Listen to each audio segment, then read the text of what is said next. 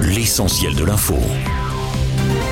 À l'étranger, Emmanuel Macron est en déplacement en Lituanie depuis hier à l'occasion d'un nouveau sommet de l'OTAN à Vilnius. Il s'agit notamment d'évoquer l'adhésion de l'Ukraine à l'organisation. En revanche, le calendrier d'adhésion réclamé par le président ukrainien Vladimir Zelensky a été rejeté. Les pays alliés s'engagent également à consacrer au moins 2% de leur produit intérieur brut aux dépenses militaires.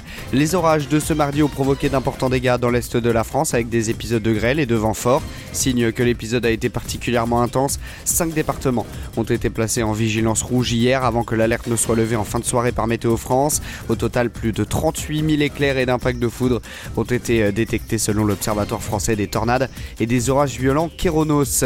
J'ajoute que la température a dépassé les 40 degrés hier en France métropolitaine à Salanches en Haute-Savoie. Une première cette année. Cette barre avait déjà été atteinte le mois dernier à Sartène en Corse du Sud. D'après Météo France, les températures maximales sont en baisse sur la plupart des régions ce mercredi, mais elles resteront encore euh, très élevées avec 10 euh, toujours concerné par une vigilance. Plus de trois jours après la disparition d'Émile Auvernais dans les Alpes de Haute-Provence, toujours aucune trace du petit garçon de deux ans et demi, d'après le procureur de Digne-les-Bains. Malgré d'importantes recherches menées, aucun indice ni aucun élément est en mesure d'aider à comprendre cette disparition. Les espoirs de retrouver le jeune garçon en vie sont minces alors que les recherches se poursuivent aujourd'hui. Plus de 750 000 élèves de 3e ont décroché leur diplôme du brevet cette année, soit un taux de réussite de 89,1% en hausse de 1,4 points par rapport l'année précédente, selon les résultats provisoires publiés hier par l'éducation nationale.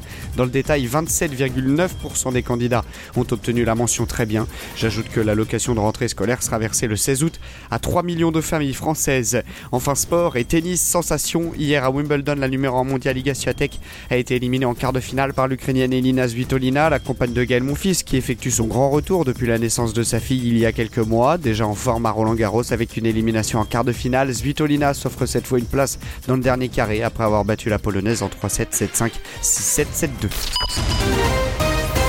Studio News, l'essentiel de l'info.